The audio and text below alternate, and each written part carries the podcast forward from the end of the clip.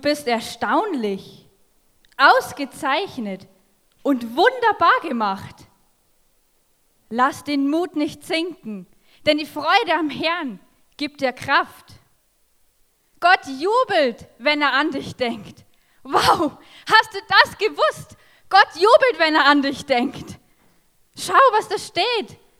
Mein Plan für deine Zukunft ist gefüllt mit Hoffnung. Gott hat einen Plan für dein Leben. Was bei den Menschen unmöglich ist, das ist bei Gott möglich. Und da steht, ich lasse dich nicht im Stich. Nie wende ich mich von dir ab. Wow. Denn ich verwandle deine Trauer in Freude. Ich tröste dich und mach dich wieder froh nach all deinem Leid. Wow.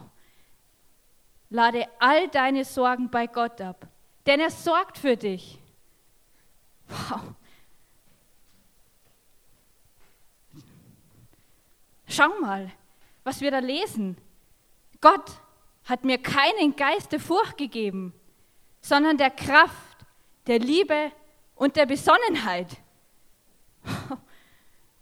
Unter deinem Schutz bin ich geborgen. Darum kann ich vor Freude singen. Ja,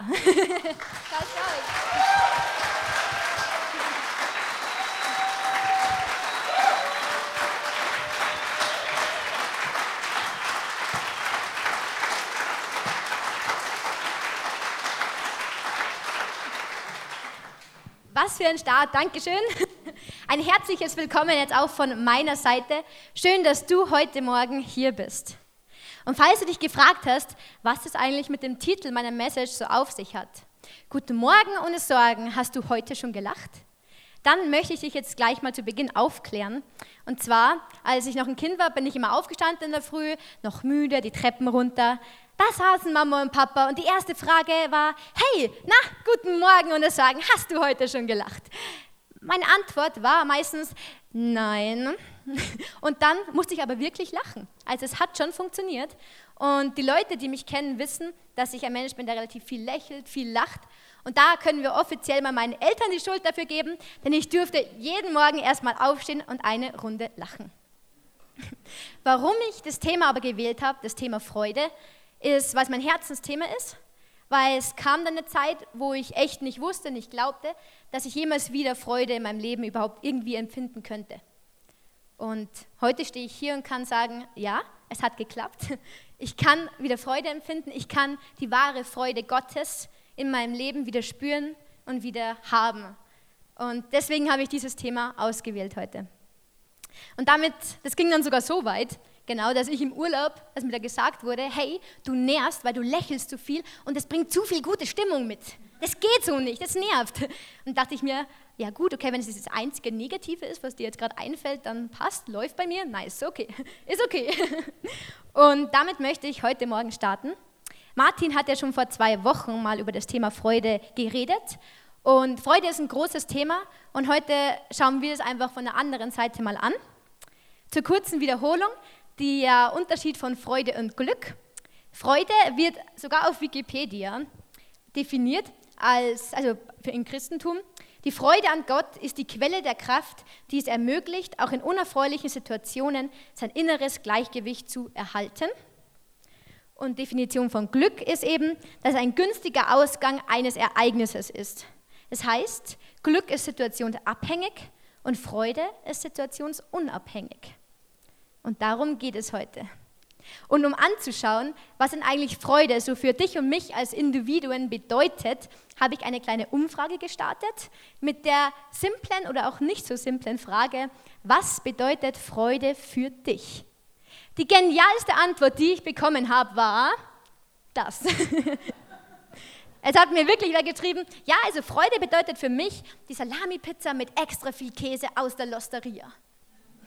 Fand ich genial. Weiter ging es dann aber mit Sachen wie Zeit mit Freunden und Familien verbringen, genau, wenn man Freude teilen kann, wenn man sich mit Leuten trifft, wenn man in die Natur geht, in die Berge geht, auf der Bergspitze steht und den Ausblick hat oder im Wald steht. Lauter solche Antworten kamen. Dann kamen auch Antworten wie Freude bedeutet für mich Hoffnung, einen Sinn im Leben zu haben. Und was ich ganz spannend fand, weil es perfekt zu heute passt, die Frage, die, äh, die Antwort, die am öftesten kam, war, Freude bedeutet für mich innere Zufriedenheit, innerlich ausgeglichen zu sein. Und darum geht es dann später noch. Genau. Und was spannend ist, wir alle streben ja nach dieser Freude. Ich glaube, es gibt vielleicht ganz wenige Menschen, die Traurigkeit in ihrem Leben haben wollen und doch die Mehrheit eher nach Freude streben. Und diese Freude, das wird uns oft im Internet, in Filmen, in Fernsehserien so dargestellt, hey, wenn du dieses Haus hast, dann bist du glücklich. Oder wenn du dieses Auto hast, dann hast du ein erfülltes, tolles Leben, weil dann bist du glücklich. Oder wenn du diesen Mann, diese Frau haben kannst, hey, dann bist du glücklich. Der einzige Haken bei der Sache, wenn man wirklich dieses, wenn ich nur, wenn ich das erfüllt habe, dann kommt halt meistens gleich das nächste. Okay, aber wenn ich nur noch das haben könnte, dann bin ich wirklich glücklich. Oder das, oder das, oder das, oder das. Und dann geht es immer so weiter und weiter. Weil diese Freude, nach dem wir da streben, es kann nicht erfüllt werden durch diese Dinge. Es kann nur erfüllt werden durch Gott, nämlich Gott hat die wahre Freude in unserem Herzen, die innere Zufriedenheit, innere Freude für uns bereit. Und das können wir nicht in diesen Dingen finden, sondern eben in Gott. Und darum geht es heute eigentlich, also um die Verinnerlichung dieser wahren Freude. Und zum einen ist es ein Bestandteil der Freude, ist dankbar, also Dankbarkeit. Und von außen wird uns ja immer dieses vorgespielt, eben mit dem, hey, okay, ich habe ein cooles Auto, ich habe ein Auto, aber der hat schon ein cooleres Auto. Ich habe sogar ein Dach über dem Kopf, aber der hat ein gescheites Haus, hey, der Wahnsinn. Und ich glaube, wir kommen da oft in dieses Vergleichen rein. Und da vergessen wir oft, wenn es mir geht so, wie gut wir es eigentlich haben. Und es soll jetzt keine Ansprache werden wie, du musst dein Essen aufessen, weil die Kinder in Afrika verhungern. Das meine ich nicht. Sondern ich finde es toll, dass es uns so gut geht. Ehrlich gesagt, genieße ich auch diesen Luxus, in dem wir leben. Und das ist auch nichts Schlechtes. Wir dürfen den genießen. Genauso wichtig ist halt auch, dass wir uns das immer wieder mal in den Kopf rufen. Hey, wenn wir mehr als 100 Gramm Reis am Tag essen können, dann können wir mehr essen als ein Drittel der Weltbevölkerung. Oder allein, dass wir uns hier heute Morgen treffen können und keine Angst haben, verhaftet zu werden oder getötet zu werden, da sind wir besser dran als drei Milliarden Menschen auf unserer Welt. Und diese drei Milliarden Menschen, die tun mir mega leid. Und ich wünschte, sie wären nicht in dieser Lage. Und gleichzeitig können wir aber sagen, hey krass, wir können so dankbar für das sein, was wir da eigentlich haben, für unser Leben, diese Dankbarkeit. Und diese Dankbarkeit ist aber die in den großen Dingen, was zu unserem Lebensstandard geworden ist. Und es ist schwer, in der Früh aufzustehen, die großen Dinge anzusehen und zu sagen, hey, nice, happy life, here I am, jetzt bin ich voller Freude. Ist schwer.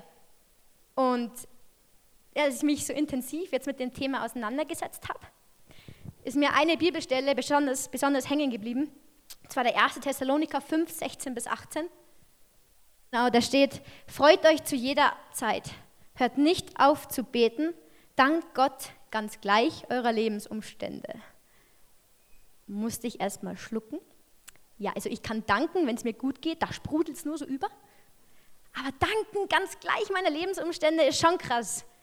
Jetzt nicht für die Lebensumstände danken, aber ganz gleich meiner Lebensumstände.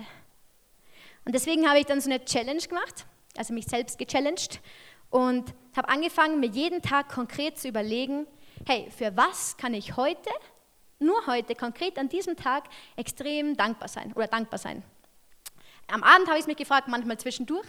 Und da möchte ich dir zwei Beispiele mitgeben. Und zwar am 9.8. war das. Da musste ich zum Arzt, weil ich hatte mir im Fuß was eingetreten und das hat sich dann irgendwie so komisch entzündet und dann ging so ein roter Strich weg und dann dachte ich mir, ups, sollte ich mal zum Arzt vielleicht? Dann war ich da. Da meinte die wirklich, ja, okay, ähm, das muss jetzt aufgeschnitten werden, ich muss Antibiotika nehmen und ab zum Chirurgen mit dir. Dann gehe ich so zum Chirurgen, dachte mir, shit. Ganz ehrlich, wer will gerne aufgeschnitten werden im Fuß?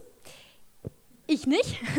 Und dann saß ich da im Wartezimmer und dann plötzlich kam der Gedanke, krass, wie dankbar kann ich eigentlich sein, dass wir Ärzte und Ärztinnen haben, die mich da anschauen, die das diagnostizieren können, die mich einfach so zum nächsten Arzt schicken, der mich wieder anschaut, der mich sogar netterweise aufschneidet, damit es mir dann besser geht.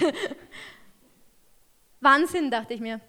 So, eigentlich eine blöde Situation. Und dann hat sie doch irgendwas Gutes, wofür man dann doch dankbar sein kann. Oder am 20.08. kam ich in der Nacht vom Urlaub heim und am 20.08., gleiches Datum, durfte ich auch gleich arbeiten. Und dann mit wenig Schlaf und leicht demotiviert fuhr ich dann zur Arbeit, stieg aus, geht auf das Gebäude zu, war wirklich demotiviert. Plötzlich kam auch dieser Gedanke, warte mal, ich gehe jetzt zu meiner Arbeit, die mir eigentlich ja schon Spaß macht. Ich war gerade im Urlaub. Ich kann in Urlaub fahren, weil ich diese Arbeit habe. Ich konnte in den Urlaub fahren. Ich habe ein Auto gehabt, mit dem ich da hinfahren kann. Und lauter solche Gedanken kamen plötzlich, wofür ich echt dankbar sein kann. Und plötzlich war ich dankbar, dass ich diesen Job habe, dankbar, dass ich an dem Tag arbeiten kann. Und da ist mir einfach aufgefallen, hey, Dankbarkeit ist wirklich eine Entscheidung. Und das ist die Dankbarkeit in kleinen Dingen. So haben wir die Dankbarkeit in großen Dingen und in kleinen Dingen. Und das finde ich extrem spannend. Das nächste, der nächste Bestandteil ist zufrieden, also Zufriedenheit. Die Definition von Zufriedenheit ist innerlich ausgeglichen sein. Oder wie Benjamin Franklin dazu sagt, Zufriedenheit bedeutet nicht alles zu haben, sondern das Beste aus allem zu machen.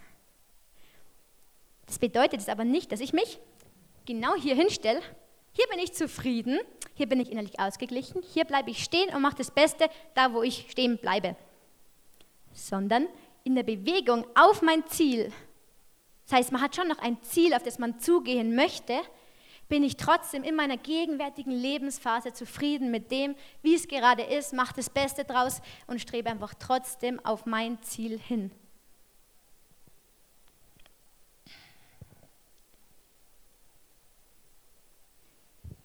Paulus hat auch schon gesagt, und zwar im Philipperbrief 4, 11 bis 13, er habe gelernt, mit all seinen Lebensumständen zufrieden zu sein.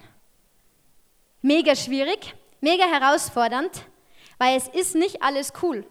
Und darum geht es auch gar nicht. Ich finde es nicht cool, wenn es mich in einer Uni-Prüfung durchhaut. Ich finde es nicht cool, wenn jemand eine Krankheitsdiagnose bekommt. Ich finde es auch nicht cool, wenn Beziehungen in die Brüche gehen. Und trotzdem redet er davon, zufrieden sein in all meinen Lebensumständen, egal was gerade passiert, was extrem schwierig ist. Und uns Menschen ist es auch so einfach nicht möglich. An der Bibelstelle geht es da weiter mit dem, dass es uns möglich ist, durch Jesus Christus, der uns die Kraft gibt, die wir brauchen. Und ich finde, das klingt jetzt alles mega gut. Ich entscheide mich für die Dankbarkeit, ich lerne zufrieden zu sein, verinnerliche so die Freude Gottes und fertig. Jetzt, happy life, here I am. Aber ganz ehrlich, was ist, wenn wir in so eine richtig tiefe Krise kommen? So richtig tief. Was heißt schon in Römer 12, 15, weint mit den Weinenden und freut euch mit den Fröhlichen. Und wenn man in so einer tiefen Krise steckt, dann hat man wohl über übel keine Lust, sich zu freuen. Und man hat aber auch gar nicht die Möglichkeit, sich wirklich zu freuen. Das funktioniert da einfach nicht. Und da wird spannend. Denn da setzt Gott dich und mich ein, um einander zu ermutigen. Du hast wohl schon wieder zugenommen, was? Schau dir mal an, wie kaputt deine Haare sind und schau mal deine Haut an, so unrein. Deine Fressattacken mit Schoki machen sich wohl bemerkbar, hm? Kein Wunder, dass er dich für eine andere verlassen hat. Dein Job ist auch Bullshit. Dein Chef und deine Kollegen können dich sowieso nicht leiden. Verständlich. Du kannst ja gar nichts. Du bist ein Versager. Du bist überflüssig. Du bist es nicht wert, geliebt zu werden. Hey, schau doch mal. Egal, was andere Menschen über dich sagen, Gott sagt, du bist erstaunlich, ausgezeichnet und wunderbar gemacht. Gott sagt, mein Plan für deine Zukunft ist gefüllt mit Hoffnung. Gott hält seine Versprechen und sagt, ich lasse dich nicht im Stich, ich werde mich nicht von dir ab. Du bist wertvoll, du bist unglaublich geliebt. Gott jubelt, wenn er an dich denkt. Lass deinen Mut nicht sinken, denn die Freude am Herrn gibt dir Kraft. Danke. Das ist unglaublich. Ich danke dir. Genau das habe ich jetzt gebraucht. Ermutigung weckt unsere Kraftreserven. Ermutigung fördert unsere positiven Ansätze und Ermutigung lässt uns wieder aufstehen. In 2. Korinther 7, 5 bis 6 schickt Gott Titus zu Paulus und den anderen, um sie zu ermutigen. Das heißt, Gott setzt einen Menschen ein, um zu ermutigen, die Leute, die gerade echt Gottes Hilfe brauchen. In 1. Thessaloniker 5,11 steht, wir sollen einander Mut machen und an den anderen stärken. In Römer 15,2 steht, wir sollen uns so verhalten, dass es dem anderen hilft und dass er dadurch im Glauben ermutigt wird. Uns geht es nicht immer gut, so wie wir es auch in dem Sketch gesehen haben. Uns darf es auch so richtig dreckig gehen. Wir dürfen uns aufregen, bis wir umfallen. Denn alles hat seine Zeit. Das Weinen hat seine Zeit, das Klagen hat seine Zeit und das Tanzen hat seine Zeit. Das steht im Prediger 3,4. Wichtig ist, dass wir diese Freude Gottes verinnerlichen. Denn die Freude am Herrn ist unsere Stärke. Steht im Nehemiah 18. Und diese Freude von Jesus ist eben nicht nur ein Gefühl, sondern ist ein dauerhafter Zustand, der uns auch in schwierigen Zeiten nicht verlassen wird und nicht verlässt. Und zu dieser Verinnerlichung der Freude gehört eben einmal diese dankbare Haltung einnehmen, uns entscheiden dafür, dass wir dankbar sein wollen, dadurch die Zufriedenheit lernen, durch diese dankbare Haltung dankbar auch in den kleinen Dingen. Und die Ermutigung, wenn es uns einfach doch echt mal in diese tiefe Krise haut, dass wir einerseits davon entweder profitieren, von dieser Ermutigung, oder wir sie tun, wir sie aktiv tun und aussprechen und einander ermutigen. Und das alles mit einem Fokus auf unseren Gott, der dich und mich, der uns so sehr liebt der uns mit der Fähigkeit ausgestattet hat, uns zu freuen. Das heißt, er möchte, dass wir Freude in unserem Leben haben. Und er ist bei uns, ob wir gerade einen Höhenflug haben oder ob wir gerade in der tiefsten Krise unseres Lebens stecken. Gott ist bei uns. Und ich weiß nicht, wo du dich jetzt gerade befindest, ob es dir gerade eh mega gut geht, du gerade mega dankbar sein kannst oder ob du gerade in dieser tiefen Krise steckst. Aber ich möchte dich einfach einladen, dass wir gemeinsam diese Schritte gehen. Und wenn du willst, dann kannst du dich jetzt einfach ins Gebet einklinken. Herr Jesus, ich danke dir für jeden Einzelnen, der heute hier ist. Ich danke dir, dass du ein Gott bist, der Freude für unser Leben vorgesehen hat, der aber auch sagt, dass alles seine Zeit hat, dass wir auch weinen und klagen dürfen. Herr, ich danke dir, dass du uns so annimmst, wie wir. Ich danke dir, dass wir diese Dankbarkeit erleben können. Und wir wollen uns für diese Dankbarkeit entscheiden, Jesus. Zeig du uns die Dinge auf, wo wir im Alltag einfach dankbar sein können. Für die kleinsten Dinge und für die größten Dinge. Dafür wollen wir uns entscheiden. Genauso für diese innere Zufriedenheit, dass wir auf dem Weg zu unserem Ziel trotz allem mit unserer gegenwärtigen Lebensphase zufrieden sein können. Durch dich, denn du gibst uns die Kraft dazu. Und Jesus, gib uns den Mut, einander zu ermutigen.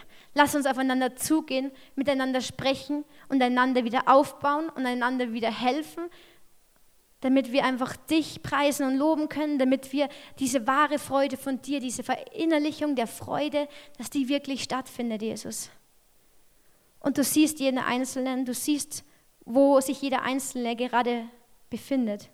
Du siehst die gegenwärtige Lebensphase. Und es ist überhaupt nicht einfach und du weißt das ganz genau und dafür möchte ich dir auch danken. Du weißt, dass es für uns nicht einfach ist, dankbar zu sein in Situationen, wo man echt am Boden ist. Und Jesus, ich danke dir, dass du immer bei uns bist, ob wir gerade eben diesen Höhlenflug haben oder ob wir gerade in der Krise stecken. Im Namen Jesus, Amen.